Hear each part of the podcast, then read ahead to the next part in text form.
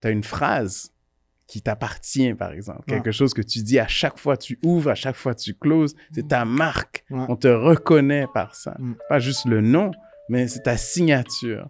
Donc, ça te prend une stratégie. Puis de là, tu vas découler de quel outil que tu vas utiliser pour mieux réaliser ta stratégie.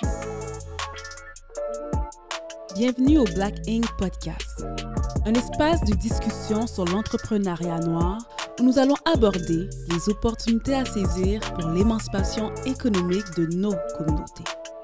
Partons ensemble à la rencontre de femmes et d'hommes noirs influentes provenant du milieu des affaires.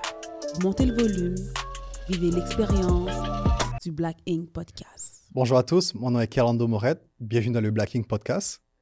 Euh, aujourd'hui, on va parler de la propriété intellectuelle, un sujet que je crois qui est extrêmement important pour nos communautés, nos entrepreneurs, alors, euh, on va en parler aujourd'hui avec euh, Lauriane. Bonjour. Franz et Ismaël. Bonjour. Um, la question que je pose à tout le monde, c'est c'est quoi votre parcours euh, um, personnel qui vous a amené là où vous êtes actuellement? Fait que je vais commencer par Lauriane. OK. Moi, c'est Lauriane Maillefort. Je suis scientifique de développement en microfabrication et candidate à la profession d'ingénieur. Je travaille dans le domaine microélectronique. Donc, basically, je suis ingénieur en microélectronique, mais je n'ai pas encore le titre, donc je n'ai pas vraiment le droit de le dire. Au niveau de mon parcours, euh, c'est assez, bon, pas forcément varié. J'ai toujours été quand même dans le domaine scientifique.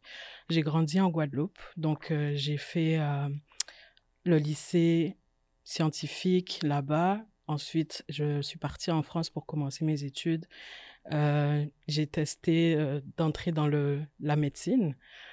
Ça n'a pas fonctionné, donc euh, je me suis redirigée vers les sciences de la vie.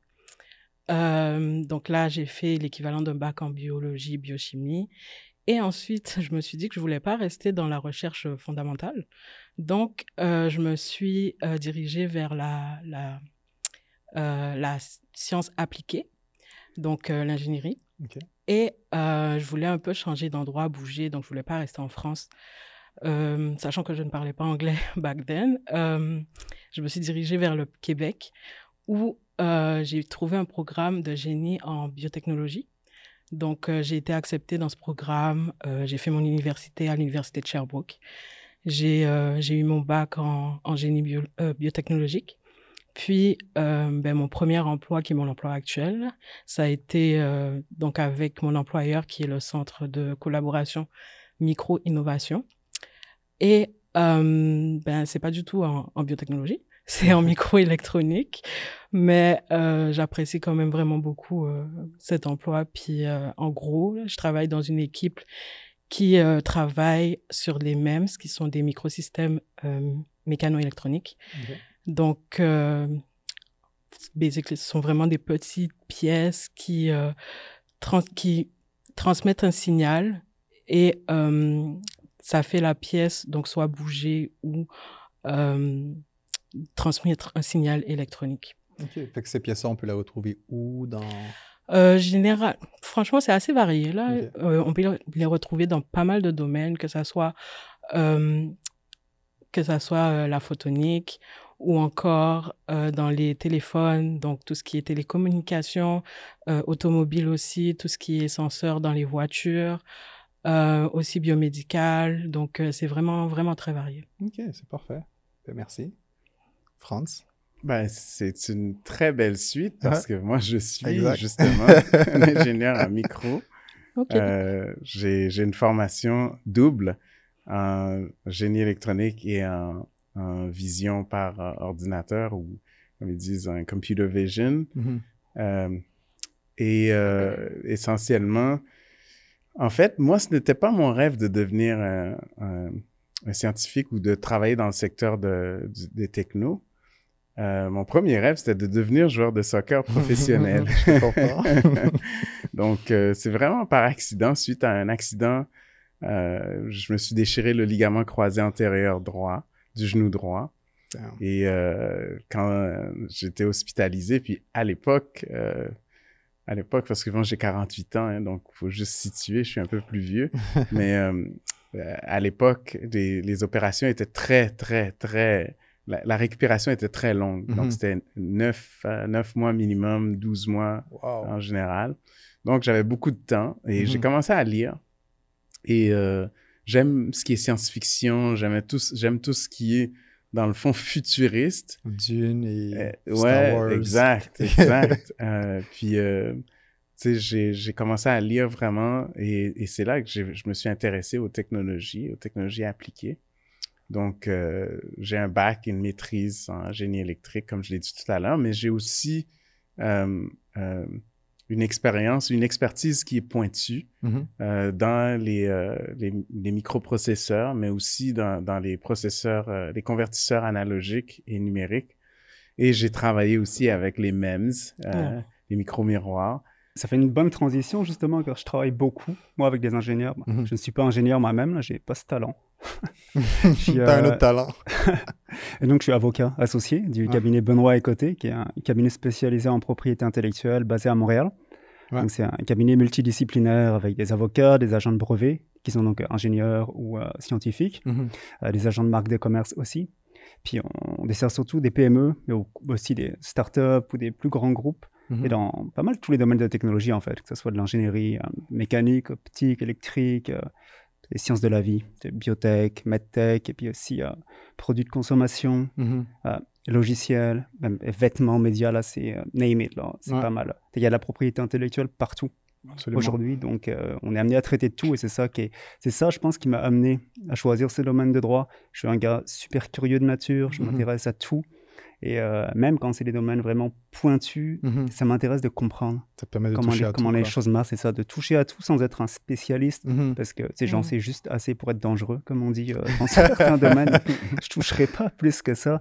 Mais dans le domaine du droit, ça permet d'avoir une pratique super variée. Et puis euh, aussi, c'est proche de, la réalité des choses, de l'évolution, de la technologie, de l'innovation. Donc c'est vraiment ça qui m'intéresse. Puis j'ai commencé par une maîtrise en droit des affaires fait, à l'Université de Montréal. Mhm. Ensuite, j'avais toujours mes cours en propriété intellectuelle, droit de la technologie. J'ai suivi des certifications en propriété intellectuelle après. Mhm. Il y en a qui sont données à, McGill, par exemple, à l'Université Osgood, à York. Et euh, donc, j'avais dit, moi, je viens de France. Et je m'en souviens, j'avais dit, sans trop savoir pourquoi, j'avais dit à un ami, je vais aller faire de la propriété intellectuelle à Montréal. Puis ça s'est juste réalisé, alors ne me demande pas pourquoi. C'est qu'à Montréal, euh, c'est ça, c'est un terreau fertile d'innovation. Donc c'est vraiment la place où être, et puis on le voit. On le voit au niveau des chiffres, au niveau de notre clientèle, au niveau de ce qu'on fait. C'est ça, c'est en pleine ébullition, vraiment. Ok, parfait, parfait. Mais maintenant, c'est quoi une propriété intellectuelle? C'est quoi une propriété En fait, c'est quoi au juste? Ça sert à quoi? Ça mange quoi en hiver, C'est une bonne question. Puis je pense que je vais répondre à cette question de manière à, décortiquer le mhm. terme. Quand on donne une définition, tu sais, il y a propriété intellectuelle. Mhm. Donc, dans un premier temps, tu as la propriété. Puis, c'est quoi juridiquement la propriété? C'est un droit. Mhm. Donc, c'est un droit sur, ben, quand tu es propriétaire de ta maison, par exemple, tu as le droit de la, la, vendre, de la louer, de faire des rénovations.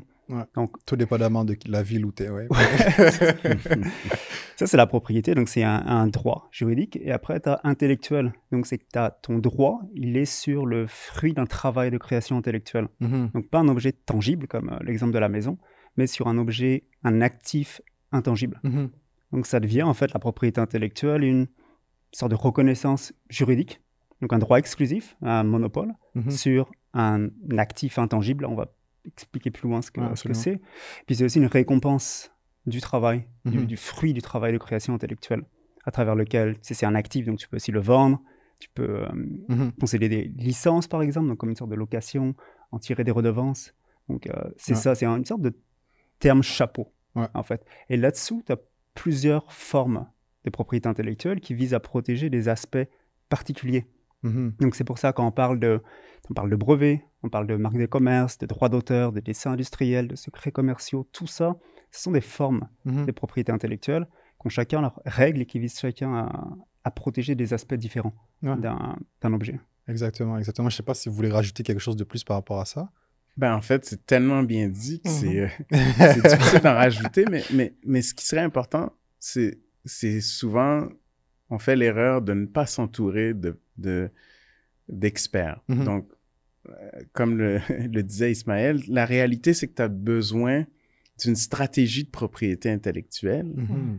Et cette stratégie-là, une fois que tu as, as, une stratégie, mais il faut aussi que tu, tu, tu t'entoures de gens qui peuvent t'aider à réaliser cette stratégie-là. Donc, tout dépendamment de ton expertise euh, ou ton niveau de maturité, tu peux avoir divers degrés euh, d'intérêt au mm-hmm. niveau de la propriété intellectuelle. Donc, comme le disait Ismaël, plusieurs des entreprises que, dans lesquelles, avec lesquelles que je travaille, moi personnellement, ont plusieurs niveaux. Mm-hmm. Parfois, le, le meilleur avenue, c'est pas nécessairement le brevet. C'est peut-être euh, ce qu'on appelle en anglais trade secret. Mm-hmm. C'est secret de secret commercial d'entreprise. Ça peut être commercial, ça peut être secret une recette, ça peut être. Euh, c'est ça, parce que, tu sais, là, tu le dis, ça c'est super intéressant parce que moi, euh, moi, je suis juste rendu au trademark. Mm-hmm. c'est tellement. De commerce, exactement, je suis juste rendu là, puis je savais même pas qu'il fallait créer une stratégie puis euh, éventuellement exécuter cette, stratégie, tu vois? Moi, je veux juste que ça, le TM là soit inscrit. C'est, ben, je savais pas qu'il y avait autant, mais j'en apprends, j'en apprends encore plus ici. Mais euh, ça, ça, dépend peut-être de tes. Si je peux rebondir là-dessus, ça dépend de tes affaires. Mm. C'est quoi ton entreprise? Qu'est-ce que tu fais? Si par exemple tu fais des podcasts, un brevet dont parle France. Mhm. Quand je parlais des différentes formes de propriété intellectuelle, c'est qu'un brevet, c'est bien spécifique. Ça s'applique à, euh, on va dire, c'est une solution une invention. technique mhm, mhm, nouvelle qui répond à une problématique. Donc, c'est l'aspect fonctionnel de quelque chose que tu vas protéger. C'est différent du trademark où tu vas protéger un signe distinctif qui mhm. distingue tes services de ceux des autres. Mais j'imagine que pour un projet euh, en soi, on peut avoir quand même plusieurs types de propriétés intellectuelles euh, qu'on peut avoir recours en même temps, non? Exactement, c'est ça, c'est cumulatif. En fait, souvent, je prends l'exemple, on a tous un téléphone sur nous. On va, on va prendre un exemple plus concret, d'accord? Le Blacking Podcast. Qu'est-ce qui, qu'est-ce qui peut être fait avec? Bah, D'abord, tu as déjà, le plus important pour moi, mhm. c'est tu as déjà le nom qui t'appartient, la marque de commerce. Et à mon avis, il faut, faut aller à plusieurs niveaux. Mm-hmm. Donc, euh, une marque de commerce, elle doit être, pour qu'elle ait de la valeur, faut qu'elle ait une vie. Mm. Donc, quand on parle. Ça, c'est Metsaïka qui s'en occupe. ouais, non, il faut qu'elle prenne vie, par exemple. Tu peux dire, est-ce que, par exemple, euh, euh, Black Ink Podcast va, par exemple, dans le futur, aller dans le metaverse? Mm-hmm. Et si on dit oui, tu vas aller dans le metaverse, alors là, il faut que tu regardes maintenant cet univers-là. It's a whole new ball mhm. game. il faut, qu'on se parle pour de vrai. vraiment, il faut vraiment qu'on se parle. Donc, est-ce que, tu vas faire du, mhm. euh, des NFT, par exemple? Est-ce mhm. que tu vas rentrer là-dedans? Alors, donc, c'est pour ça que ça commence d'abord et avant tout par où tu veux aller. La propriété intellectuelle, un brevet, c'est un outil une marque de commerce, c'est un autre outil, mais des secrets, euh, de, des, par exemple, ça peut être, euh, tu sais, tu as, une phrase qui t'appartient, par exemple. Quelque chose que tu dis à chaque fois tu ouvres, à chaque fois tu closes. C'est mm. ta marque. On te reconnaît par ça. Mm. Pas juste le nom, mais c'est ta signature. Donc, ça te prend une stratégie puis de là, tu vas découler de quel outil que tu vas utiliser pour mieux réaliser ta stratégie. Donc, ça, c'est super important de commencer avec une stratégie, à mon avis. Oui, ça, c'est clair. OK, j'apprends j'apprends beaucoup. Je ne sais pas pour toi, Lauriane, mais... Oui, j'en apprends aussi. Concrètement, par rapport, tu parlais, qu'est-ce qu'on peut protéger? Là, je vais prendre la... Parce que je très concret, visuel. Mhm. C'est qu'est-ce qu'on a dans la salle devant nous? Mhm. Si tu prends, imagine que Black Ink, Black Ink Podcast va faire des micros ou du du matériel mhm. justement de studio, mhm. et puis que tu inventes une nouvelle technologie par rapport à un micro qui mhm. permet de faire quelque chose de nouveau, ben, ça, ça peut se protéger par brevet, vu que c'est une invention. La forme particulière, tu sais, l'aspect, le, look euh, original d'un micro aussi, ça peut faire l'objet d'un dessin industriel, c'est ce qu'ils appellent euh, design patent aux États-Unis. Euh, ton matériel promotionnel, un logo, peut être protégé par un droit d'auteur. C'est là qu'on parlait de forme cumulative, tu peux dans un même objet, puis je parlais du téléphone tout à l'heure, mais si tu sors un téléphone, tu peux, il y a toutes les formes de propriété intellectuelle là-dedans, Ça mhm. s'applique à plein d'objets qui sont intégrés dans le téléphone. Si moi j'achète mon téléphone, je, bah, je, peux le revendre, mais je peux pas moi-même fabriquer un téléphone et puis intégrer les mêmes fonctions, les mêmes logos, le même design, puis le vendre moi-même, parce que je serais en contrefaçon des droits de propriété intellectuelle de, bah, de bah, Apple Inc., par exemple. Ouais. Absolument, absolument. Moi, j'avais une question justement pour euh, France. Tu parlais de signature tout à l'heure. Et euh, ben, pendant la pandémie, on a vu quand même pas mal de créatifs sur les réseaux sociaux qui, euh, ben, qui ont émergé et qui ont sorti, disons, des signatures, que ce soit des phrases ou, ou des danses ou autre chose. Est-ce que ça, ça peut rentrer dans, dans la propriété intellectuelle? Ben, ça, c'est une question qui est plus appropriée pour Ismaël. Oui, absolument. En fait, tout ce qui est, quand je disais une marque, ça vise à protéger ce qu'on appelle un signe distinctif. Donc, tout ce qui te distingue. Quand on, voit slogan, on dit, OK, ça, c'est Kerlando. Ça, c'est une marque de commerce. Donc, il faut te dire, en liaison avec quoi tu utilises ce slogan? Si tu veux faire des, tasses, par exemple, ou si tu veux faire un, un podcast, des tasses, des t-shirts, et que tu as toujours ce slogan qui est dessus, ben, tu peux le protéger comme marque de commerce. Et là, tu as un droit exclusif sur l'utilisation de ce mot-là, de ce slogan, en liaison avec ces activités-là. Donc, tu pourrais empêcher, tu pourrais pas empêcher quelqu'un de le dire comme mhm. ça, mais si quelqu'un l'utilise, c'est ça, en liaison avec des activités commerciales, et ben là, dans ce cas-là, il, il, marche sur tes plates-bandes. Mhm. Mhm. Hum, par, rapport au droit d'auteur, dans, dans, mes cours de cinéma il y a plusieurs années, là, on disait que à partir de 50 ans, je crois, certaines musiques euh, les, qui, sont, qui deviennent automatiquement libres de droit. Est-ce que c'est toujours le cas ou est-ce que je me trompe? En fait, euh, comme je disais, il y a les différentes formes de droit d'auteur ont mhm. différentes protections avec différentes durées de protection. Mhm. Donc pour ce qui est du droit d'auteur, la règle au Canada, puis ça s'applique, c'est différent selon les pays, selon différentes juridictions. Mais mhm. au Canada, la règle actuellement, c'est que c'est ton droit d'auteur, il est valide pour la vie de l'auteur plus 50 ans après sa mort. Donc après cette période-là, ça tombe dans ce qu'on appelle le domaine public. Donc c'est juste libre. Puis tu peux l'utiliser euh, comme tu veux. Ouais. Avec euh, le, le, NFT, c'est fini ça. Ah ben non, je sais ça, ça mmh. c'est une fausse conception. Puis France pourra rebondir là-dessus, c'est que le NFT, ben France pourra plus parler de la technologie qui est en arrière, mais en soi, si ben, je prends une, on prend une photo de toi là aujourd'hui, NFT, il y a des gens qui peut-être ne savent pas ce que ça veut dire NFT. Ah, ouais, Vas-y, je te laisse. Bah, en fait, c'est à vous là, de, de, de, le définir. En fait, um, comment dire, je ne serais pas capable de le définir réellement à 100% parce que je viens tout juste d'avoir un épisode par rapport à ça. On parlait de c'est quoi un NFT. C'est un. Um, grosso modo, um, Lana disait euh, ça peut être un, art ou toute autre chose qu'on vend euh, en ligne ou qu'on met en ligne avec, un, avec un certain, euh, une certaine description qui, qui, sera utile ou pas utile, whatever ce que c'est. là. Um, puis les gens peuvent l'acheter. Puis au fur et à mesure que, admettons que Franz l'achète, puis qu'il te vend à, il te le vend à toi, Ismaël, ben, j'aurai toujours une cote que j'aurais préétablie dès le départ ou un peu après de combien je vais avoir de, à sur chaque transaction, j'aurais. Je sais pas si je. je non, non, peut-être bien. Tu as tout à fait raison. J'aime ça, mais j'aime aussi le fait qu'on n'est pas tout à fait capable de, mm-hmm. de, le définir. Mm-hmm. Et ça, c'est l'enjeu que j'ai avec toutes, toutes ces, ces cryptos, euh, euh, ces monnaies crypto ou ces, ces, les trucs dans, mm-hmm.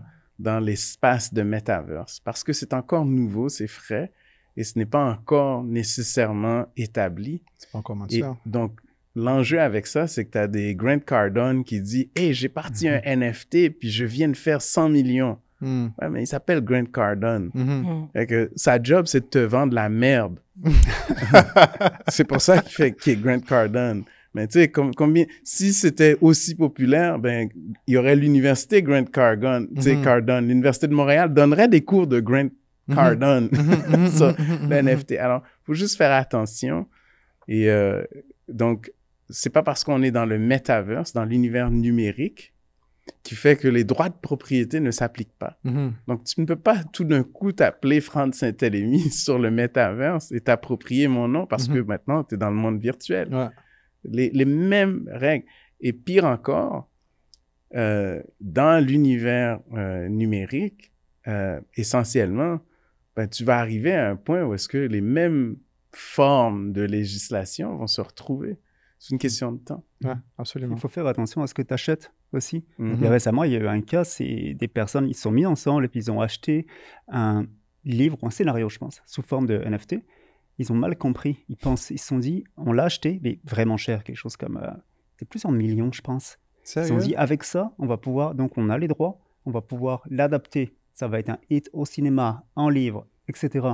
Ils n'ont pas compris que les droits sous-jacents à l'œuvre en tant que telle, l'œuvre littéraire, ça leur appartient pas. Mm. La seule chose, c'est ça, c'est un, jeton non fongible. Donc, ce qu'ils ont acheté, c'est plus un, seulement un lien qui leur est unique, qui permet d'accéder à un fichier. Mm-hmm. Mais en soi, ça leur donne pas des droits de propriété intellectuelle. Donc, ils ont, ils ont rien finalement. Ils pourraient pas pourrait pas l'adapter. Mais, comment, comment faire des transactions de millions de dollars sans aller voir un avocat spécialisé Je ne Je comprends pas. Est-ce que c'est parce qu'on a des milliards puis on s'en fout de perdre quelques millions ou je crois c'est l'euphorie, hein, tu sais. Mais quand il y a quelque chose de nouveau comme ça, écoute, euh, c'est comme le, le Bitcoin. Euh, écoute, il y, a encore des gens qui, qui, euh, qui, qui pensent qu'ils peuvent faire de l'argent avec le Bitcoin j'ai aucun doute qu'ils peuvent. Mm-hmm. Mais est-ce qu'ils sont liquides? Pas sûr.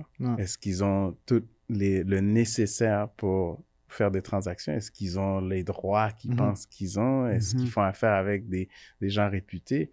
C'est toutes des bonnes questions. Ça revient encore à la même chose. Si tu veux bâtir une maison, qu'est-ce que tu fais? Tu vas voir un architecte? Tu vas aussi euh, voir ta banque? Tu vas aller voir des gens, des experts pour t'aider. Donc, euh, essentiellement, tu ne dis pas, moi, je vais commencer à piocher, puis après ça, j'irai voir un architecte si j'ai des problèmes. Mm-hmm. Pas vraiment ça. La maison aura le temps de tomber sous ta tête avant d'aller voir l'architecte. Beaucoup de gens prennent des décisions d'affaires dans leur sous-sol mm-hmm parce qu'ils ont entendu que Steve Jobs a parti à Apple dans un garage. Oh. ça, prend un sous-sol pour faire quelque chose de grand. Ou un garage. Mais, mais il faut s'entourer d'experts, de gens qui peuvent nous accompagner, en parler comme on fait aujourd'hui, avoir des vraies discussions. Et, mais c'est en s'entourant de gens, comme tu, tu l'as dit tout à l'heure, qu'on évite de faire des erreurs, des erreurs euh, monumentales. Mm-hmm. Alors, il y a beaucoup de gens qui s'improvisent en experts parce qu'ils ont lu sur Internet ou ils ont entendu. Mhm. Mais ce, pas, ce, ne sont pas des experts en, propriété intellectuelle. Il faut s'entourer d'experts qui ont les capacités, mais aussi les aptitudes à nous écouter et comprendre vraiment ce qu'on veut faire. Mhm. Pas nous vendre ce que eux ils ont à nous vendre. C'est ça. il y a des mauvaises décisions, pour rebondir sur ce qu'a dit France, qui ont été faites par rapport au metaverse, puis par rapport au NFT. Il y a des gens qui ont lancé, tu connais le sac Birkin? Iconique là, de Hermès. Hmm. Ils ont reproduit ces sacs sous forme de, de jetons, d'NFT, puis ils les vendaient dans le metaverse.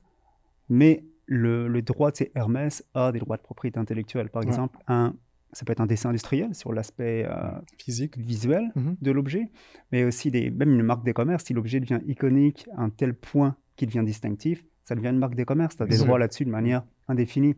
Donc Hermès fait valoir ses droits, puis ils ont juste fait fermer. Alors, je ne sais plus exactement c'est quoi la décision, mhm. mais ce qu'il y a, c'est qu'il y avait, il a été décidé qu'il y avait violation des droits de propriété intellectuelle d'Hermès, même si c'était dans le métaverse, même si c'était sous forme de NFT, parce qu'il y a mhm. reproduction à des fins commerciales de vente mhm. de sacs. Et peu importe le support, ça reste des sacs qui empruntent des caractéristiques visuelles protégées. Donc, euh, c'est pour ça qu'on dit d'être bien accompagné, c'est juste pas prendre des décisions en pensant que, que c'est le Far West et puis que c'est parce que c'est dans le métaverse qu'on peut faire ce qu'on veut.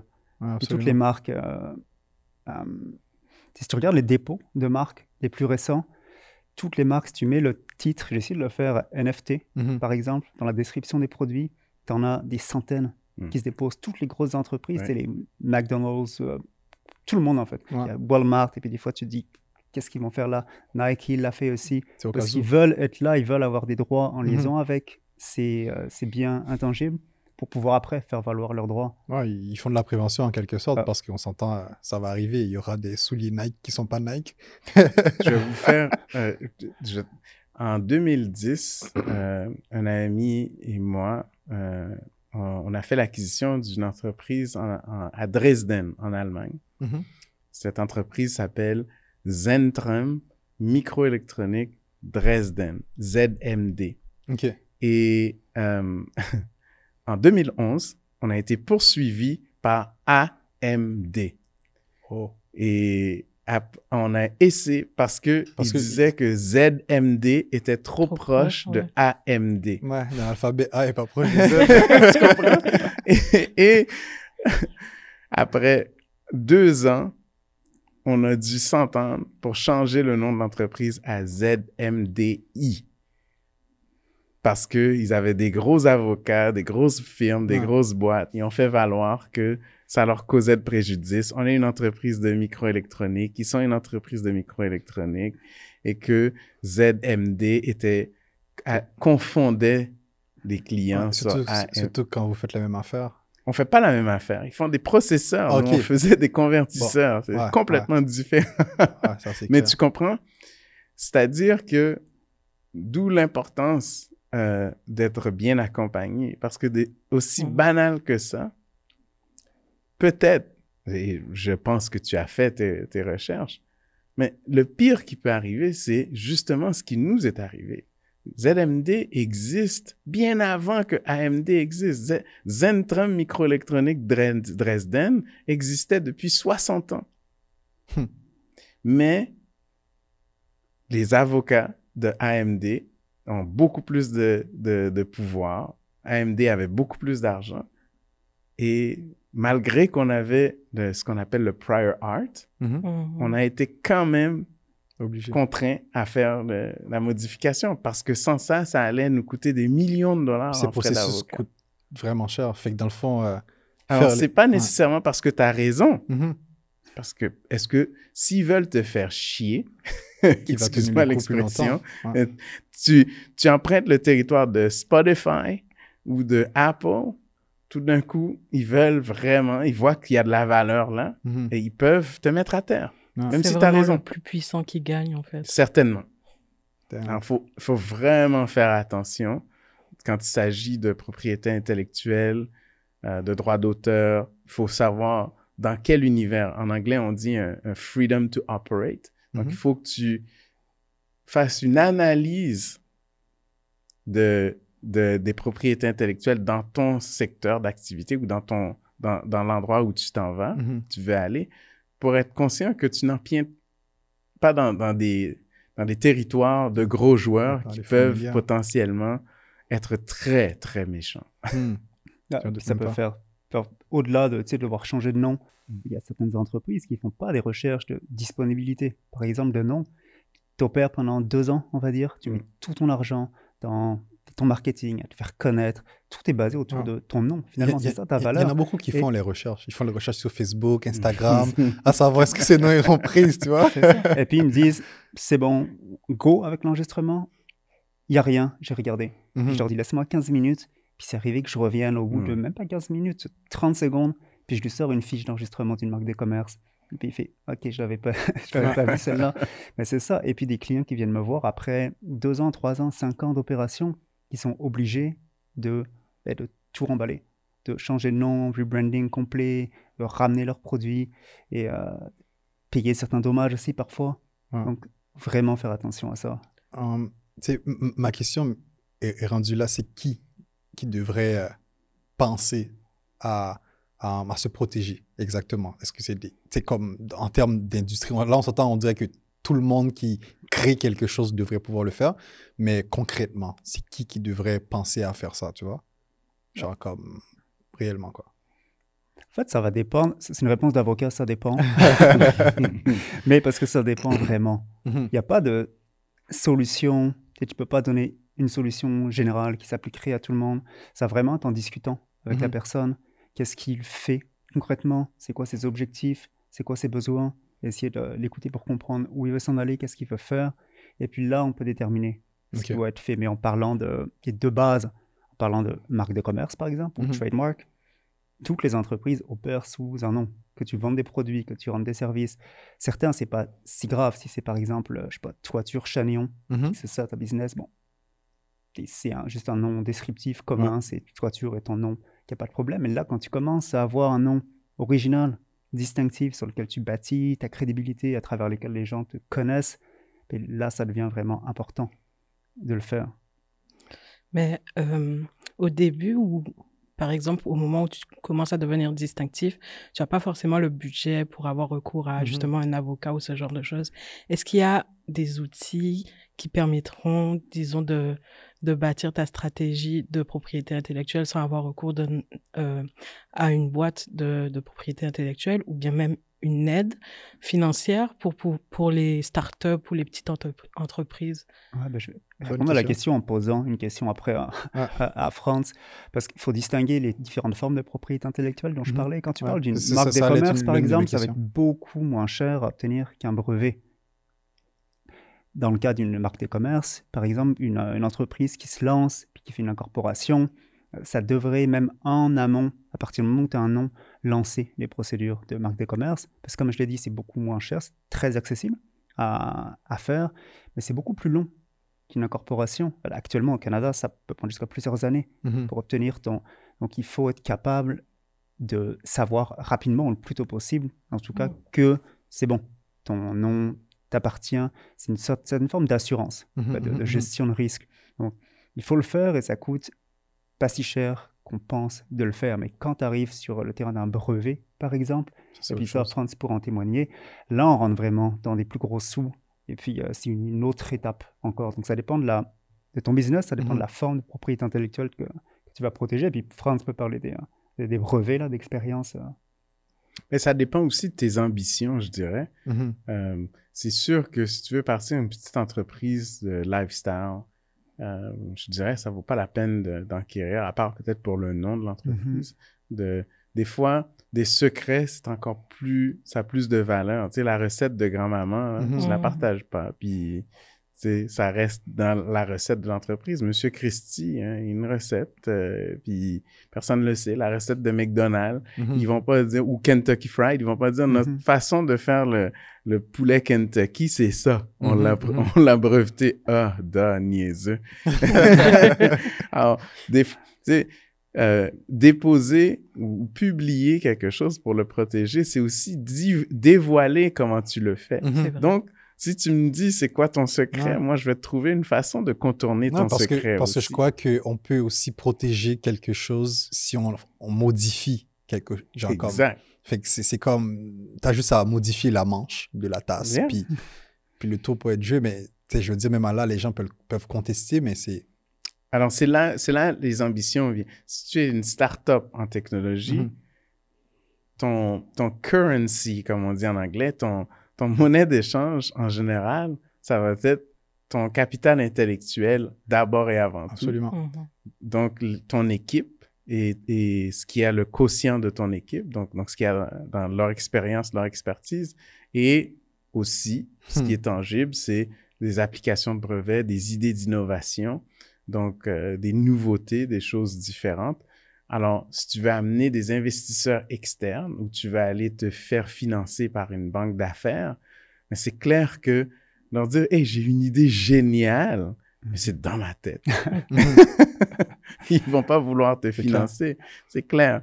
Mais si tu as trois applications de brevets provisionnels qui sont déposées euh, au Canada, aux États-Unis et dans l'Union européenne, wow, et que les gros marchés sont là, et que oui, tu sont pas encore approuvés, mais sont, au moins tu as fait des dépôts. Des, des, dépôts. Ça donne la crédibilité aussi. Ça donne une crédibilité, ça dit que tu as une valeur, tu as quelque chose qui a potentiellement une très grande valeur.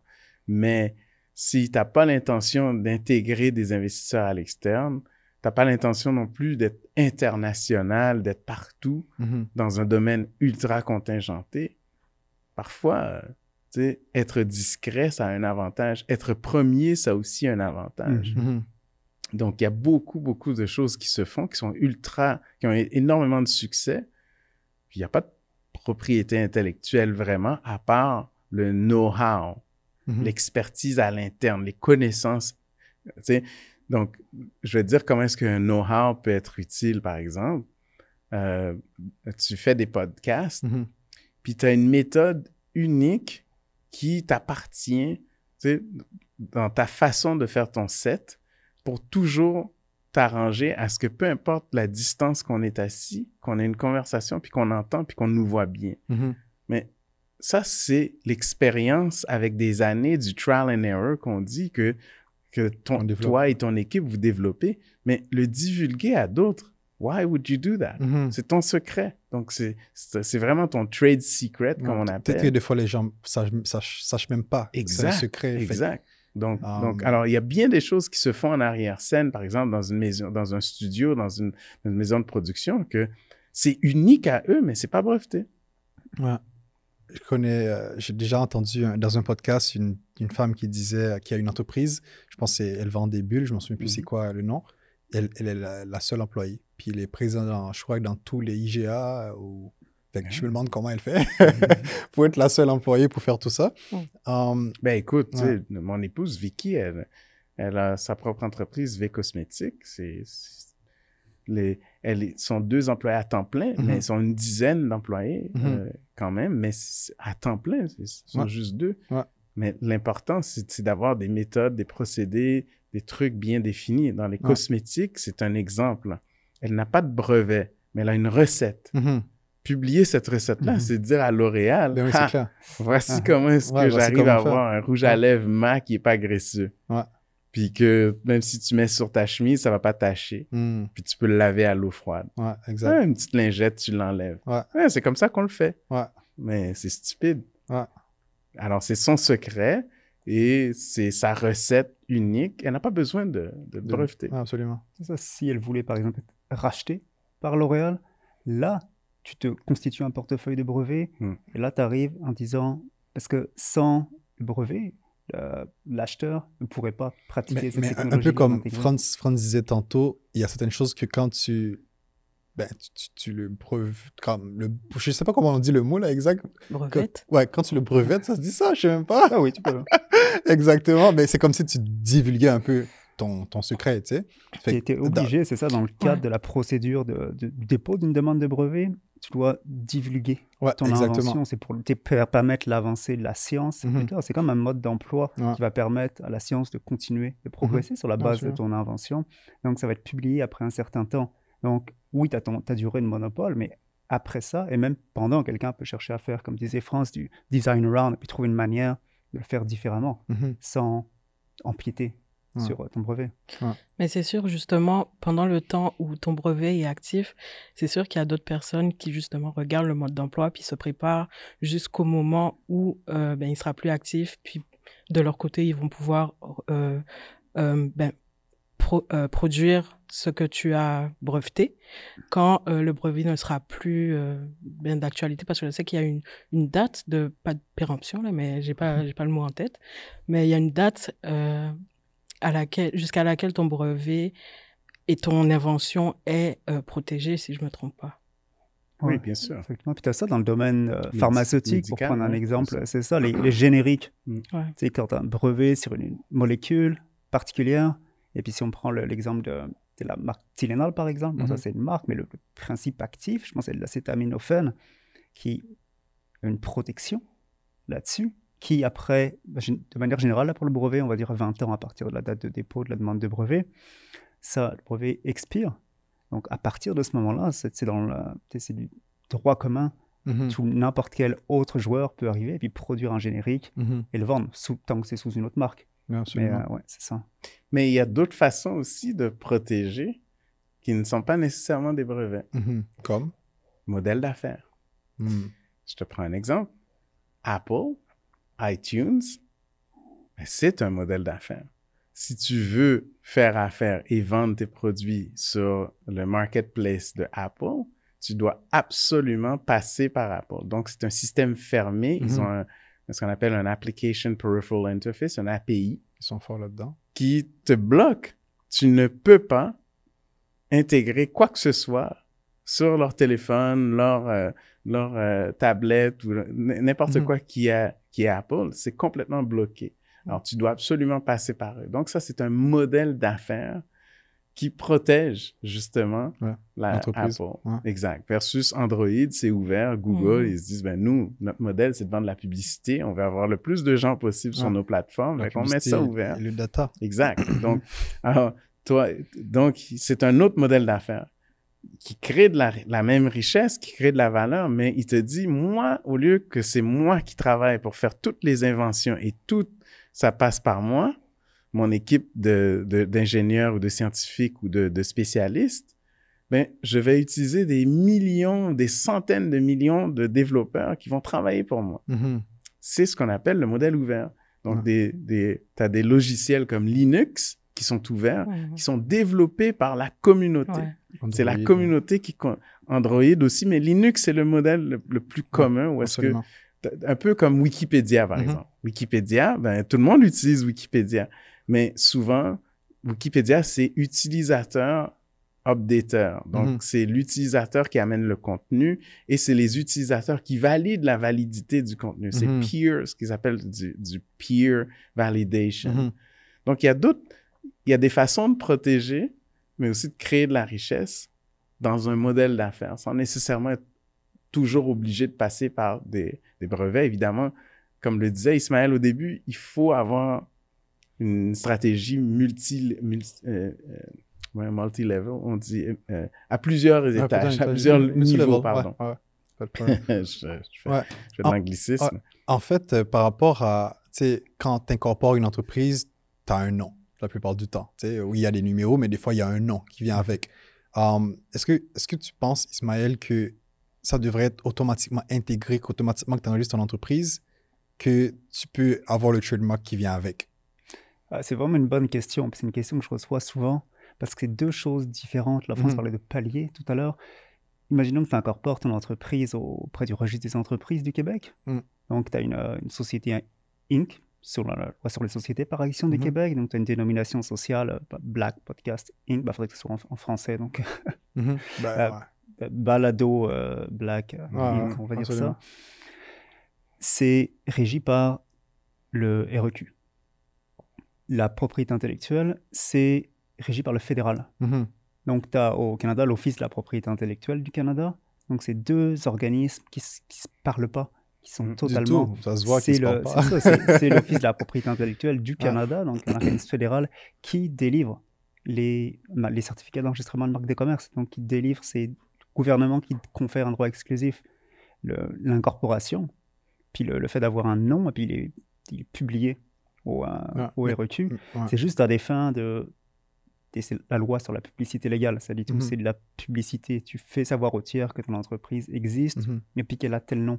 Mais en soi, juste le faire, ça confère aucun droit exclusif sur l'emploi du nom. Donc il n'y a pas de. C'est vraiment des vases. Euh, on dit des, vases clos là, ou non communicants. exactement, exactement. Mais est-ce que tu crois que ça devrait éventuellement se faire? Tu sais, je veux dire, euh, euh, pour une start-up, qui grandit, France a donné l'exemple parfait pour ne pas avoir nécessairement tout de suite à, mm. à, breveter tout ce qu'on fait ou même euh, notre processus comme on le fait. Mais je veux dire, mon entreprise InnovaPub, c'est incorporé, mais par la suite, je dois, par la suite, encore une fois, um, trademark le nom. Fait que, tu sais, je veux dire, c'est tellement je veux dire, là, c'est compliqué pour rien, on s'entend. Mais ça dépend. si tu as l'intention de faire de, de euh, InnovaPub un brand. Mm-hmm. mais, mais si tu n'as aucune intention de mm-hmm. commercialiser sous InnovaPub, oui, exactement. Peut-être qu'une petite coche à cocher. Est-ce que tu voudrais éventuellement, tu coches, puis, euh, puis le processus, le processus est lancé, au moins. Le processus est lancé automatiquement dans l'autre ministère. Ben, en fait, c'est pour ça. Mm-hmm. Tu as des agents, c'est leur métier. C'est ce qu'ils font. Donc, dès le départ. donc déjà là, ils vont faire une recherche sur ton nom parce que tu es free and clear d'opérer dans toutes les provinces canadiennes. Parce que InnovaPub, ça existe déjà. Je suis convaincu que ça existe dans une autre province. Ouais, probablement, probablement. Ouais. Alors, lui, il va faire cette recherche-là. Et là, il va te dire, OK, et, et, si il va te poser la question au mm-hmm. départ, euh, je fais ton travail là, mais il va te demander est-ce que tu veux euh, faire une application de trademark, est-ce mhm. que tu veux réserver dans quelle province, euh, ou mhm. tu allais être international éventuellement? Donc, c'est un menu, il fait mhm. exactement ça. C'est un peu différent aussi, parce que là, je parlais de l'exemple québécois. Tu vas encore pas au Québec, mais au niveau fédéral, tu dois fournir ce qu'on appelle un rapport nuance. Donc, c'est une sorte de nuance N-U-A-N-S. Donc, c'est une sorte de recherche de hum, nom autant dans la command law que dans les, euh, les, entreprises existantes, que dans le registre des marques de commerce, vu que là on parle d'une incorporation qui serait fédérale. Donc ça parle aussi à l'Office de la propriété intellectuelle. Mhm. Et là, tu as un rapport qui sort avec qu'est-ce qui existe. Et sur la base de ça, tu peux ou non choisir une dénomination sociale. Mhm. Donc tu es un peu plus accompagné lorsque tu t'incorpores au fédéral. C'est ça, au Québec, tu peux très bien avoir, euh, sans avoir aucune idée mm. qui a déjà une marque, il y a quelqu'un qui a des droits antérieurs, qui mm-hmm. serait à, Vancouver par exemple, qui serait dans le même domaine que toi, qui a aucune présence, mais qui n'est pas incorporé au, Québec, et puis il a des droits antérieurs, et puis il t'attend juste au tournant, le moment où il va le savoir, ben, là il peut tomber dessus. Les gens font ça aussi avec les sites web. Oui. ils achètent le nom à l'avance, mm. puis euh, dès que quelqu'un... Euh, Um, ben écoute, je sais même pas pourquoi, je, je, je sais pas pourquoi quelqu'un n'avait pas, um, comment dire, euh, acheté Meta à l'avance, tu vois. Mais bon, c'était évident que ça allait arriver. mais ils achètent à l'avance. Mais um, tu sais, oui, on parle de, on parle de propriété intellectuelle. Tantôt, on parlait de, de, des brevets. Mais est-ce que tu pourrais nous dire, concrètement, pour quelqu'un qui écoute cette partie, c'est quoi les différents types de propriété, propriété intellectuelle qui existent? Comme je le disais tout à l'heure, on pourrait le prendre de manière très. Euh, mais je vais le prendre avec. OK. Téléphone, j'aime ça l'exemple concret. J'ai un téléphone ici. Mm-hmm. Donc, tu as différentes formes de propriété intellectuelle mm-hmm. que, euh, je vais dire la marque, là, c'est un téléphone Apple. Donc, mm-hmm. Apple Inc. détient. Tu as par exemple un brevet sur l'aspect fonctionnel, par exemple, le système de déverrouillage en swipant vers le haut avec reconnaissance faciale. C'est une solution technique, une problématique. C'est nouveau. Donc ça peut être protégé par brevet. Donc ça c'est plus l'aspect fonctionnel, on va dire. Le logo de la pomme, le terme Apple en tant que mhm. tel, ça c'est un trademark, donc une marque de commerce. Après, tu as l'aspect, euh, ben, la forme du téléphone, la manière dont il se, euh, son look, mhm. en fait, ça, tu peux avoir un dessin industriel dessus. Ça vient protéger l'aspect visuel de l'objet, sa forme, configuration, motif. Euh, et même, par exemple, l'interface utilisateur graphique. Ça, ça peut se protéger. Tout ce qui est le code, du code source, par mhm. exemple, pour développer une application. Là, on parle du droit d'auteur. Ouais, c'est ça. Vu que c'est une. Euh, ben, le code, là, c'est vraiment un ensemble d'instructions euh, écrites dans un langage de programmation. Donc, c'est considéré comme une œuvre littéraire au sens de, de la loi. Donc là, on parle d'un droit d'auteur. Euh, j'ai parlé des marques, des brevets, des industriels, droits d'auteur, puis c'est ça, les secrets commerciaux. Donc, il peut y avoir tout type de secrets commerciaux, certains algorithmes, par mhm. exemple, qui ne seraient pas protégeables en tant que tels, en vertu d'une forme de propriété intellectuelle, peuvent se protéger sous forme de secrets commerciaux. Donc, c'est ça dans un objet concret. Et puis, il faut regarder dans, autour de soi, dans la vie de tous les jours, plein d'objets. Puis, moi, je le je le fais souvent, je m'amuse à le faire, je fais des recherches, puis je vois toute, les, toute la propriété intellectuelle mhm. qu'il y a dans un objet en particulier. Si tu prends un téléphone comme ça, je n'ai pas fait la recherche, mais c'est des centaines d'enregistrements de, propriété intellectuelle diverses. Ok. Mais peut-être même pour rajouter, euh, parce que tu peux aussi avoir la propriété intellectuelle divulguée, mais non protégée, mais protégée. Ok. Mhm.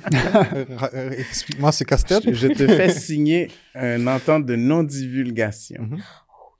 Je dis la recette de, de, de comment est-ce que je peux avoir la, la brillance de mon écran, c'est ça. C'est ça le mhm. secret. Mais tu es sous non-disclosure. Tu ne peux pas le divulguer. Donc, il y a aussi ça. Parce que Apple travaille avec des centaines et des centaines ou des milliers de fournisseurs, de hmm. sous-traitants, de partenaires. Donc, ils ont des secrets d'entreprise qui ne sont pas brevetables, qui ne sont pas des manières de faire, des hmm. choses qu'ils ont, qui doivent divulguer à des partenaires pour pouvoir fabriquer et vendre. Hmm. Donc, qu'est-ce qu'ils te font? Ils te font signer un long contrat avec des fine prints qui dit si tu divulgues, nous, on est prêt à venir chercher tout ce que tu as. Ce que tu auras. À quel moment. Tout ce que tu auras.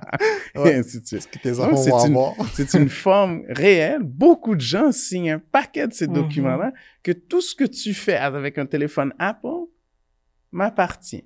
Mais tu ne le sais pas. Parce que tu as dit oui, oui, oui, oui, oui quand tu commences un téléphone. On lit jamais. Hein? tu lis jamais. Et pourtant, ils viennent de t'attacher. Ouais. C'est fou, c'est fou. Ça, c'est une forme de protection contractuelle, en fait. Quand tu as une, euh, une plus-value, un avantage concurrentiel que, tu, mhm.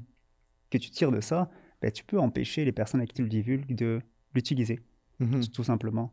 Euh, sauf pour les fins, par exemple, du développement collaboratif, pour mhm. te faire toi-même quelque chose que tu vas commercialiser par la suite, et puis sur lequel ils auront peut-être euh, un intéressement, mais là encore...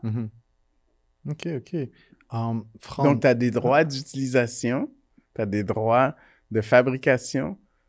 Et ce qui est intéressant, c'est qu'ils sont des contrats à multilevier qui vont te dire tout ce qui est nouveau qui est créé parce que je t'ai donné accès mm-hmm. à ma base, mm-hmm. tout ce qui est rajouté dessus m'appartient. Donc, c'est comme ça, tu donnes de la propriété intellectuelle. Donc, par exemple, toi, tu, tu dis, tu prends des photos, tu les mets sur Instagram. Mais Instagram reçoit un droit. Mais toi, tu ne reçois pas de droit. Peut-être que même la photo t'appartient pas, appartient à Paul, tu vois. non, elle t'appartient toujours. mais sur la plateforme, elle ne t'appartient pas. C'est souvent, ça s'appelle des licences. Si mhm. tu lis ça, les licences d'utilisation. Je pense exactement, c'est là-dessus que je voulais, je voulais, je voulais en venir. Si, tu, peux me, tu peux me dire c'est quoi exactement les licences d'utilisation? Je pense qu'on vient d'en parler là, mais comme. Mhm. en fait, c'est un, un, droit qui est conféré sur une propriété intellectuelle. Donc, on va prendre l'exemple d'une photo. Je, la photo va appartenir à son auteur. Il peut, au lieu de céder les droits, mhm. il peut octroyer certains droits d'utilisation. Et puis les licences, c'est un contrat. En fait. Donc, comme un contrat, tu peux le soumettre à tout type de termes et conditions, de restrictions, de mhm. liberté. Je peux te dire, par exemple, je, te, je prends une photo de France et puis je te, je t'octroie une licence pour pouvoir l'utiliser, mais tu n'as pas le droit de la modifier. Tu n'as pas le droit de faire une œuvre dérivée avec, tu n'as pas le droit d'en changer mmh. les couleurs. Tu as le droit seulement de l'utiliser sur telle plateforme. Tu sais, je peux, comme les licences Creative Commons par exemple, tous les, je ne sais pas si tu es familier avec euh, ouais, ça, tu l'as sur les sites de banque d'images par exemple, mmh. Mmh. soumis à certains, certaines licences Creative Commons, puis tu as différents paliers. Par exemple, tu vas avoir le palier le plus libre. Ça ne veut pas dire que c'est libre de droit, il y a toujours quelqu'un qui, a la propriété intellectuelle dessus, mais cette personne-là va soumettre l'utilisation à certaines restrictions. Ça peut être, tu peux l'utiliser pour des fins commerciales, en faire tout ce que tu veux, tant que tu me crédites. Ça peut être, tu peux faire ça, mais sans faire de modifications, ou seulement à des fins non commerciales. Mhm. Tu peux le soumettre à toutes les conditions que tu veux. Ouais, absolument. Finalement, tant que tu es propriétaire, de, titulaire de cette propriété intellectuelle-là, tu peux octroyer des licences. Il y a une licence qui s'appelle, par exemple, pour un logiciel, c'est Beer, Beerware, je pense. Puis il a dit, c'est écrit. Il y a une ligne, c'est écrit. Vous pouvez utiliser ce logiciel, en faire ce que vous voulez avec, mais si vous me croisez un jour, vous devez me payer une bière. Et si tu ne reconnais pas la personne après, comment tu fais? C'est ça, c'est juste pour, pour dire à quel point... Mais en France, c'est quoi les plus gros challenges? Parce que dans ton entreprise, je veux dire, sans propriété intellectuelle, il t'a pas d'entreprise quasiment. Um, c'est quoi le plus gros challenge que tu as, que as eu à, surmonter par rapport à ça? Ben, en fait, souvent, c'est souvent le, plus gros défi, c'est de déterminer qu'est-ce qui est une invention brevetable ou pas mm-hmm. Et où tu vas appliquer. Parce que ça coûte, comme le disait Ismaël, ça coûte cher non seulement d'appliquer pour, pour le, le, brevet, mais il faut aussi maintenir le brevet. Donc, il y a des frais de maintien. Donc, tu peux avoir un brevet, une famille de brevets avec des centaines d'applications. Hmm. Et il faut les tenir à jour, ces applications-là. Il faut les entretenir. Il faut que tu payes les, droits, les, licences dans chaque pays. Alors, le plus gros défi, c'est vraiment de déterminer qu'est-ce qui est vraiment unique et commercialisable hmm. et qui crée de la valeur et qui va nous permettre de nous différencier à très long terme. Hmm. Ça, c'est souvent, on dit, ah, c'est une idée, cette idée est brillante. OK, on va la breveter. Ouais, mais y a-t-il une valeur commerciale à ça? Mhm. Pas nécessairement vrai. Peut-être que la valeur commerciale n'est pas présentement, je veux dire, dans le monde dans lequel on vit, mais dans 50 ans, peut-être. Ouf, ça coûte très cher pour Garder spéculer. ça jusqu'à 50 ans. ça, c'est de la spéculation. Alors, souvent, j'en vois, je vois beaucoup de gens qui me disent, ah, j'ai des brevets, je regarde le brevet. OK, je fais quoi avec ça? Mm-hmm. Donc, alors, il faut vraiment. Ce qui est plus difficile aujourd'hui, c'est que, écoute, les Google, les Apple de ce monde, les Facebook, les, les General Motors, les Ford, les Tesla, c'est des centaines de milliers de brevets. Hein. Mm. Donc, ils ont des armées de gens qui, qui, font, qui font des applications de brevets. Et eux, ils le font pas nécessairement parce que ça va leur donner plus de revenus. Ils le font comme dissuasif. Mm-hmm. Alors nous, c'est ça qu'il faut voir. Comment est-ce qu'on joue dans cette euh, dans cet océan-là où est-ce qu'il y a des mines qui peuvent nous exploser à, tout bout de champ puis qui peuvent fermer l'entreprise? Donc, il y a une stratégie offensive de propriété intellectuelle, mais aussi une stratégie défensive. Donc, quand tu es dans le niveau, on a une entreprise qui a une valorisation, une capitalisation d'un milliard, c'est c'est beaucoup. Alors là, on parle de, de risques financiers énormes et que tu commences à jouer dans les plaques dans les plaques bandes de ces grands de ces géants là ils commencent ils ne sont pas très friendly ils sont hmm. très très très agressifs donc il faut avoir une, stratégie défensive donc pour nous euh, la propriété intellectuelle c'est un enjeu c'est un enjeu existentiel ce n'est pas juste une question de de faire les bonnes applications c'est une question aussi de surveiller qu'est-ce qui se passe et de comprendre le risque parce que euh, tu peux à tout bout de champ tomber sur une mine qui s'appelle Google et te faire poursuivre, faire shutdown. Ouais. c'est ça, ça peut amener de la collaboration aussi entre différents gros ah, joueurs parce que si c'est sachant que chacun est aussi fort l'un que l'autre, c'est comme deux personnes, on sait qu'il va y avoir des dommages et mhm. puis chaque personne veut vraiment ça. Donc ils disent je sais que si tu fais ça, bah, je vais te poursuivre et puis vice versa. Donc ils se disent, ok, quand il y a un engagement mutuel à ne pas se poursuivre, parce que tu par exemple des, licences croisées euh, gratuites, chacun peut utiliser la technologie de l'autre au fin de développement d'une certaine chose, mmh pour par la suite, par exemple, partager une des formes de propriété intellectuelle qu'en sort ou autre. Mais l'idée, c'est que les brevets sont aussi des armes de négociation et qui permettent d'établir une collaboration. Mmh Puis aussi, les investisseurs qui vont venir dans, éventuellement dans une entreprise, ben, est-ce que ça change quelque chose pour ces investisseurs-là éventuellement? Oui, ben en fait, eux, eux, ils vont faire un due diligence. Mm-hmm. Donc, ils vont faire leur, leur, recherche de diligence et ils vont, certains même, les, vont vouloir te demander est-ce que tu as fait une recherche de mm-hmm. liberté d'opération? Donc, ce qu'on appelle un freedom to operate. OK. Et c'est quoi ça? Ah. un freedom to operate, c'est, dans le fond, c'est une recherche vraiment, tu sais, est-ce que tu es libre d'opérer dans le, dans le champ d'application que tu fais? Euh, est-ce que, par exemple, euh, Google n'a pas un brevet qui contrecarrer, qui va contrecarrer ton brevet? Mm-hmm. Nous, on est dans, dans les, les, véhicules d'aide à la conduite et les conduites autonomes. Donc, il faut regarder est-ce que Tesla, est-ce que Ford, General Motors, est-ce que BMW, tous les gros joueurs dans le secteur de l'industrie, peut-être même des joueurs historiques comme mm-hmm. euh, Honeywell et GE, General Electric. Donc, il faut vraiment faire une analyse du spectrum technologique dans notre industrie qui, pour déterminer est-ce qu'il y a un risque que sur notre chemin, quelqu'un puisse nous empêcher d'opérer parce qu'il nous envoie ce qu'on appelle un cease and desist mm-hmm. ou euh, qu'on ne peut plus opérer tant et longtemps qu'on a euh, euh, qu'on n'a pas une licence d'eux autres mm-hmm. parce qu'ils ont un brevet ou une technologie. Puis j'imagine ces licences, il faut les acheter très souvent à et, des coûts extravagants plus la, euh, la licence est critique, plus c'est cher. Ouais, je, je sais. Je sais c'est quoi les acheter des licences euh, pour des choses, puis finalement, des... en tout cas, c'est compliqué, mais bon. tu, sais, tu parlais des investisseurs, donc il n'y a personne qui va vouloir mettre de l'argent sur la table s'il n'y a pas un minimum de gestion de risque mm-hmm. qui, est, qui, est, faite.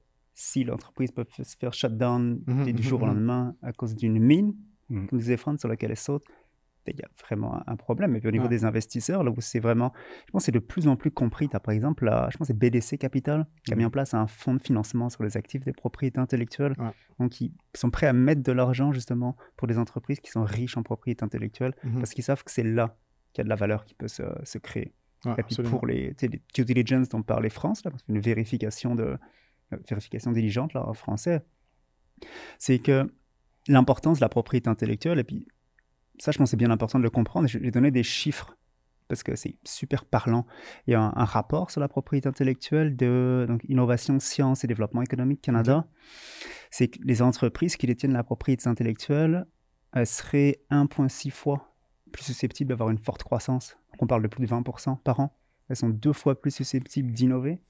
Elles seraient trois fois plus susceptible de connaître, euh, de, se développer, en fait, de prendre de mm. l'expansion. Puis au niveau international, c'était, je pense, 4,5 fois Est-ce que plus susceptible euh, de prendre de l'expansion. Est-ce que tu crois que c'est à cause qu'ils sont, euh, ils, ont, ils, ont breveté ou ils ont protégé leurs affaires ou c'est parce qu'ils ont eu cette, cette comment dire, ce réflexe de, de, le faire? Parce qu'on s'entend que tu sais, moi, quand je commençais mon entreprise, j'avais quoi 19 ans peut-être? Mhm.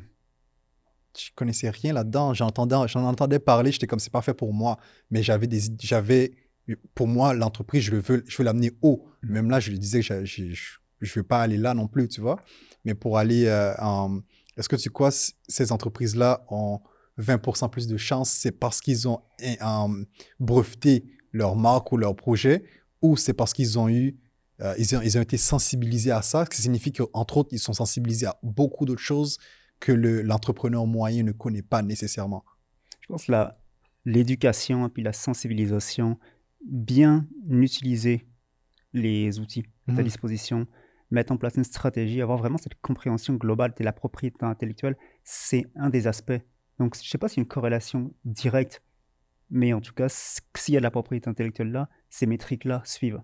Donc, il peut y avoir d'autres aspects aussi, mais c'est sûr que quelqu'un qui maîtrise la propriété intellectuelle va sûrement maîtriser d'autres aspects de sa, du moins qui est sensibilisé par rapport à la propriété intellectuelle, ben, il est probablement sensibilisé à d'autres choses parce que moi, pour arriver là, ça m'a pris... Euh, ça m'a pris du temps. J'étais, j'étais, j'étais ailleurs à m'occuper de la business day, to day, essayer de faire rentrer des clients parce que très souvent, c'est ça qu'on parle dans, l'entrepreneuriat, euh, um, euh, dans nos communautés surtout. On veut faire rentrer des clients le plus vite possible. Même n'importe quel entrepreneur, on veut le faire entrer. Puis on a l'impression que c'est ça qu'il faut faire à l'avance, tu vois. Mais... Quand tu parles des, communautés, c'est super important parce que mm-hmm. ça, j'ai fait quelques recherches, j'en avais déjà parlé avec Franz. C'est que, alors ça, c'est aux États-Unis, là, moi, j'ai pas les chiffres mm-hmm. ici, mais les recherches qui avaient été faites, c'était que, alors, tu avais le American Bar Association qui avait regardé dans les grosses technologies de pointe ce qu'on considère comme étant des innovateurs, donc qui avaient des brevets à l'international sur les trois gros différents marchés. Les Noirs représentaient 0,3% au niveau du ratio de la détention de brevets par, euh, c'était par un million d'habitants. Ça, c'est, je pense, Michigan State University qui avait fait un, rapport là-dessus. C'était 6 sur un million pour les Noirs et c'est 256 sur un million pour le, reste de la population. Donc, tu vois une disparité énorme. Même, même chez les professionnels, les agents, de, les professionnels, les avocats en propriété intellectuelle, là encore, là, aux États-Unis, ben, c'était le American Intellectual Property Law Association. Mm-hmm. Euh, c'est seulement 2% Ouais. Tu sais, ah, ouais. j'aimerais juste faire un commentaire là-dessus parce que au début de notre discussion, je t'avais dit que mon premier rêve, c'était de devenir un joueur de soccer professionnel. Et ce n'est pas une coïncidence. Parce que moi, les modèles que je voyais, mm-hmm. c'était des modèles euh, qui me ressemblaient, noirs. Absolument. C'était des athlètes ou des entertainers ou mm-hmm. des activistes. Donc, mon premier idole, c'était Bob Marley. Mon deuxième idole, c'était Ruud Gullit ou Pelé, mm-hmm. le genre de soccer. Alors, euh, donc, je n'avais pas de modèle d'entrepreneur. Mm-hmm. Euh, je n'avais pas de modèle de scientifique. Jusqu'à ce que je me blesse et qu'il y a eu le Challenger. Tu vas rire, tu vas dire, c'est quoi la connexion entre le Challenger? Mm-hmm. Je t'ai dit tout à l'heure que j'aime les science-fiction.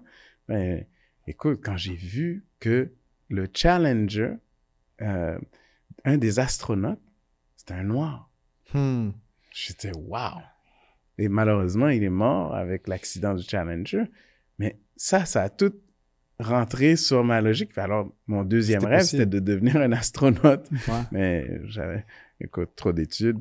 On, on va s'en passer. Mais, mais la réalité, c'est que c'était la première fois que je voyais un scientifique noir mm-hmm. Qui, un astronaute qui va conquérir, qui va sortir de l'espace, qui va aller dans l'espace, qui va aller sur la Lune, ou qui va aller dans, qui a, des aspirations d'aller sur la Lune. Et ça, ça a motivé, euh, ça m'a motivé de, de, faire des études en sciences et d'aller dans un secteur de pointe. Alors, le point d'Ismaël, il est réel aujourd'hui. Mm-hmm.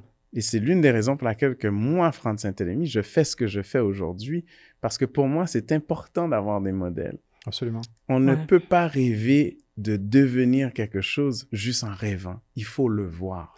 C'est là où on voit l'importance de la représentation dans la communauté. Ouais, absolument. C'est pour ça qu'on est là. Ouais, c'est à ça, ça sert, le, le Black Ink, en fait. Um, tu sais, il y a, y a beaucoup de fonds présentement qui existent pour les entrepreneurs des de nos communautés Um, je trouve que c'est quand même important de parler de propriété, propriété intellectuelle parce que, comme on le disait tantôt, il y a beaucoup de personnes qui se préparent à aller chercher ces fonds, mmh. mais qui ne sont pas préparés du tout. Ils ne sont pas outillés. Ils ne sont pas outillés, ils ne sont mmh. pas préparés. Ils voient juste euh, qu'ils peuvent aller chercher 5 millions pour leur entreprise puis l'aider à grandir. Oui, c'est magnifique, mais je veux dire, tu l'as dit tantôt, les, les, les, investisseurs, ils vont te demander, ils vont vouloir se baquer. Est-ce que tu as quelque chose qui va... C'est quoi qui peuvent les assurer réellement que ton produit, c'est pas un produit qui est déjà... que tu peux pas l'utiliser à, Vancouver, par exemple, tu vois? Ou ton, le nom de ton entreprise ne peut pas l'utiliser à Vancouver. Je pense que c'est la raison pour laquelle que, euh, pour moi, c'est important de faire cet épisode spécifiquement par rapport à la propriété intellectuelle, parce que moi-même, tu sais, je, je, me sensibilise davantage par rapport à ça. Mm-hmm. Puis, tu sais, aller chercher ces fonds-là, c'est important pour moi d'être tac à tac. C'est quoi les conseils que vous donnerez euh, aux jeunes entrepreneurs ou même des gens qui voudront, euh, qui veulent devenir des scientifiques, des ingénieurs euh, C'est quoi les conseils que vous leur donnez par rapport à la propriété intellectuelle ou même les entrepreneurs entre eux pour commencer? J'imagine que l'éducation en premier sur la propriété intellectuelle, c'est ce serait le conseil que je donnerais en, en premier lieu. Mm-hmm. Pouvoir s'informer sur ce que c'est et surtout bâtir comment bâtir une stratégie, vu que, vu la discussion qu'on a eue là, ça a l'air vraiment très, très rigoureux. Absolument. Et très important. D'abord, je dirais, tu sais, c'est de trouver sa passion. Mm-hmm. Qu'est-ce qui nous passionne? Tu as dit quelque chose qui t'intéresse, qui était très important, c'est que tu fais ce que tu aimes. Et parce que tu fais ce que tu aimes, tu as le goût d'aller plus loin. Absolument. Donc, alors, il faut d'abord être passionné si c'est juste un job ou c'est juste une façon de faire de l'argent, tu n'auras pas le courage quand ça va aller mal. parce que ça va aller mal. Et ça va demander des sacrifices. et ça va demander justement de essais, erreurs, essais, erreurs. Donc, première des choses, c'est d'être passionné, de trouver quelque chose qui nous passionne. Parce que quand tu es passionné, tu ne comptes pas les heures, tu ne vois pas que les sacrifices vraiment, tu vois quelque chose qui, qui, te, qui te carbure. La deuxième des choses, c'est de se trouver des mentors, des idoles ou des gens qui peuvent nous inspirer dans ce que l'on fait, des, mais qui ont de l'expérience, en anglais on dit relevant experience, qui ont de hmm. l'expérience dans le secteur qu'on veut. Je vais juste faire une, un, petit parenthèse, il faut faire attention aux beaux parleurs. Il y a beaucoup de ah. personnes qui parlent, qui parlent, qui parlent, mais qui font rien de concret. Il y a des spécialistes qui vont vous former à comment lancer une entreprise, qui n'ont jamais lancé une entreprise à succès. Ou même qui n'ont jamais lancé l'entreprise, point final. C'est très important d'être bien entouré, mais surtout d'avoir, d'aller dans les bons réseaux. Hmm. Maintenant, là, je parle à mes sœurs et frères black, mm-hmm. OK? Il faut être confortable à être inconfortable. Hmm. Sortir de nos réseaux traditionnels. C'est très confortable d'être entouré de frères et sœurs, de gens qui nous ressemblent. But that's not where the money's at. Il faut aller là où se trouve l'argent, là où se trouvent les clients. On est au Québec, on est au Canada, on est la minorité. Il y a 1,3 hmm. million de Noirs au Canada. OK? Alors. Puis le territoire est énorme. Le territoire est massif. Alors, il y a beaucoup, beaucoup, beaucoup plus de Blancs qu'il y a de noir. Alors, il faut se sortir de notre contexte de noir, puis d'être capable de faire quelque chose qui va aussi attirer la grande majorité. Alors, donc, être à l'aise, être inconfortable. Euh, moi, je me, l'expression que je dis, c'est que moi, je suis un peu pour le cas quand il s'agit de, de euh, des technologies, parce que je, je suis très souvent le premier, le seul ou l'un des seuls. Et mhm. j'imagine que tu dois vivre la même chose. Alors, il faut être à l'aise à être inconfortable, il faut être à l'aise à être les seuls et se mettre dans des conditions où est-ce que on, va, on va ne pas avoir... Euh, même, même l'expression de dire shoot for Mars, land on the moon. Mhm. OK? Donc, vise très, très haut. Alors, il faut se mettre dans des réseaux où est-ce que l'argent circule les contrats se donnent et c'est par synchronicité, les choses vont arriver. Ouais, ça, c'est clair à 100%. Deuxième, c'est, euh, excuse-moi, là, je suis rendu à quatrième, mais, mais la réalité, c'est deuxième, pour, spécifiquement pour nos, nos, nos, frères et sœurs, c'est il faut aussi avoir la capacité de rebondir. Mm-hmm. On a souvent tendance à dire, ouais, c'est parce que je suis un noir. Ben oui, Chris, c'est dur être ben, on noir. Le sait, on le sait. Il faut avoir la résilience, puis être conscient que ça va être dix fois plus difficile. Ce hum. C'est pas deux fois, c'est dix fois plus difficile. Et là, c'est là que ça vient la responsabilité. la responsabilité de chacun d'entre nous de donner la main, de tendre la main, de, le retour de l'ascenseur. C'est ce que font les Juifs, c'est ce que font les Caucasiens, c'est ce que font les, Asiatiques, c'est ce que font les, euh, euh, les Latinos. Mm-hmm. Mais chez nous, les Noirs, on a souvent été divide and conquer. Et une fois qu'on réussit, ça va être tellement dur le chemin de la réussite qu'on oublie de retourner, mm-hmm. puis d'en amener, de créer l'ascenseur. Mm. Donc, c'est extrêmement important de, de voir ce continuum de réussite. Donc, tu as réussi, tu as la méthode, tu as réussi, ça t'a fonctionné pour toi. Ben, sois le mentor pour d'autres, soit l'ascenseur, le levier pour un autre ou une autre. Ça, c'est tellement important parce que si tu le fais pas, qui va le faire? Exactement. J'ai l'impression qu'on voit en tout cas de plus en plus ce genre de relation entre nous. Je ne sais pas si c'est parce que euh, même moi dans la communauté, je suis quand même assez proche euh, ben, Disons que mes, mon entourage est quand même une majorité noire. Mais euh, j'ai l'impression que c'est quelque chose, l'entraide entre nous, c'est quelque chose qu'on voit de plus en plus. Je pense qu'il y a une chose vraiment intéressante que Franz a dit, c'est de sortir de sa zone de confort, sortir de ses réseaux habituels, parce que c'est là que les choses se passent. Et, on parlait de c'est quoi la réalité, d'être noir, comment l'ascension peut parfois être plus difficile. Mhm. Mais il y a aussi un avantage à tirer de ça, c'est que ben, si tu es le seul, c'est un avantage le seul parce qu'on se souvient de toi, on te reconnaît. Si tu fais, c'est sûr, si tu fais n'importe quoi, on va se souvenir aussi de toi. Et puis, pas seulement de toi, par contre. On va se souvenir de tous les autres. C'est ça. Ils sont même pas là. Par association. et c'est pour ça qu'il y a une responsabilité aussi, comme le disait France, une responsabilité d'excellence. Parce que l'association est rapide. Si tu fais mal les choses, ça va juste avoir un, ben, le contraire de shine sur tout le reste. Alors que si tu fais bien les choses, ben non seulement on va associer, il va y avoir une association positive, qui va se faire. Et puis, ça va, les gens vont se souvenir de toi. Je l'ai remarqué, je vivais dans plein d'endroits, que ce soit des événements, des conférences, des congrès. Puis souvent, je suis dans, certains internationaux, par exemple. Et puis au Canada, en propriété intellectuelle, un grand métis avec des lunettes bleues. Il y, en a combien? Il y, en a un. et les gens se souviennent. Des fois, on vient me voir, on me réécrit. Je me, je, tu peux pas te souvenir de centaines de personnes. Mais eux, puis c'est ça, je le dis vraiment sans vouloir tu sais, me, me vanter. Les gens se, c'est juste factuel. Il se souvenait de moi. moi, je te connais. OK? On va se dire les vraies choses. tu es extrêmement décidé. Et ça, c'est c'est pas juste la résilience, hein. c'est mm. vraiment être décidé à avoir un purpose. C'est mm. que tu te mets dans les bons réseaux. Tu fais les efforts d'outreach. Je sais pas combien de fois je t'ai vu dans des mm-hmm. occasions, je me dis, ah, mais il est partout, lui. Euh, partout où est-ce que j'étais, évidemment, parce qu'on se voyait. Mais mais tu n'avais pas peur de te mettre inconfortable. Mm-hmm. Puis ça, je l'ai dit tout à l'heure, c'est tellement important. Ta réussite, c'est une réussite qui est programmée depuis 10, 15 ans. Mm-hmm. Tu y travailles, tu as été méthodique. Et aujourd'hui, tu es en mesure d'y arriver parce que tu as mis les efforts, tu as été patient, tu as été là, parfois, des fois même inconfortable, mais tu t'es sorti justement de, de ton réseau traditionnel, uh-huh. te mettre inconfortable. Puis aujourd'hui, mais c'est clair qu'ils te connaissent parce que ils t'ont vu. Ouais. Mm-hmm. Ben, c'est éviter de tirer, j'ai fait tout ça, mais il faut éviter de tirer des conclusions trop rapides. Je mm. parlais de la résilience, de dire oh, ça marche pas, parce que ça n'a pas marché pendant longtemps. Et je suis arrivé là sans connaître personne, sans être du milieu juridique, sans aucune connexion, avec mm-hmm. une petite université de France. J'ai commencé dans un tout petit bureau ici.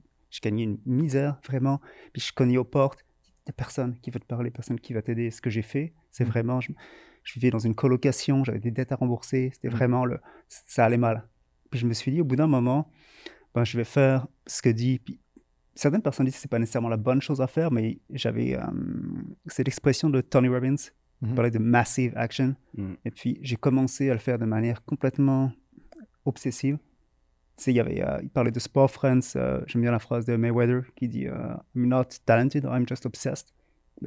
J'ai commencé à faire tout ce que je pouvais faire. Et puis au début, un peu de tout et n'importe quoi aussi.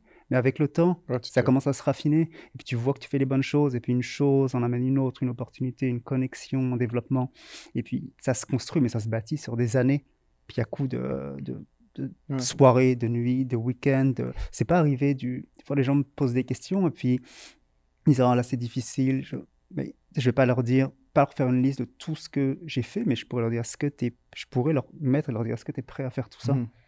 Écoute, euh, merci énormément. Euh, je pense que ce podcast, ça va être l'un des plus longs, ou le plus long, vraiment. Euh, merci énormément. En fait, si les gens, les gens qui nous suivent, qui veulent vous suivre éventuellement, c'est où qu'ils peuvent le faire Moi, c'est surtout sur LinkedIn, Lauriane Maifort. Euh, j'utilise Instagram et Twitter, mais disons que c'est rien de sérieux, donc je préfère ne pas, ne pas le donner. Ok, parfait. Franz? Moi, il y a plusieurs façons de me rejoindre. Le plus facile, c'est vrai, LinkedIn. Je suis plus assidu sur LinkedIn. Parfois, je suis sur euh, Instagram et occasionnellement sur euh, Facebook. Mm-hmm. Sinon, c'est franz.s.groupe3737.com. Le groupe 3737, c'est la référence entrepreneuriale au Canada, fondé par des entrepreneurs noirs pour des entrepreneurs noirs et issus de la diversité. Excellent. La meilleure manière, c'est de venir prendre un café au bureau. Mais vraiment, c'est une, invitation. Là, je le fais beaucoup et c'est bien de discuter et puis aussi d'échanger des idées. Mm-hmm. Et puis, euh, donc, Benoît est côté. Euh, courriel, c'est ismaël à commercial benoît-côté.com. Sinon, je suis très actif sur LinkedIn, comme France l'a testé tout à l'heure, sur Twitter. Aussi, je partage beaucoup d'informations par rapport à, l'actualité en propriété intellectuelle. C'est parfait, c'est excellent. Merci encore vraiment de, de, nous avoir partagé tout ça. Vraiment, je pense que ça va être. Euh, cet épisode va, en tout cas, ça va être excessivement important pour tous ceux qui veulent euh, lancer une entreprise complète, à mon avis merci encore. Merci, merci à toi. Super, merci à toi. Merci à nos précieux invités ainsi qu'à nos commanditaires et partenaires. InnovaPub, Wealth Simple, la Caisse de dépôt et de placement du Québec, Entreprendre ici, Benoît Écoté, Futurpreneur Canada, Evolve et Let's Get Into It. Vous nous permettez de rendre le Black In Podcast possible. Merci encore. Pour nous suivre, allez sur Instagram, Facebook ou LinkedIn, Black In Podcast. On se revoit au prochain épisode.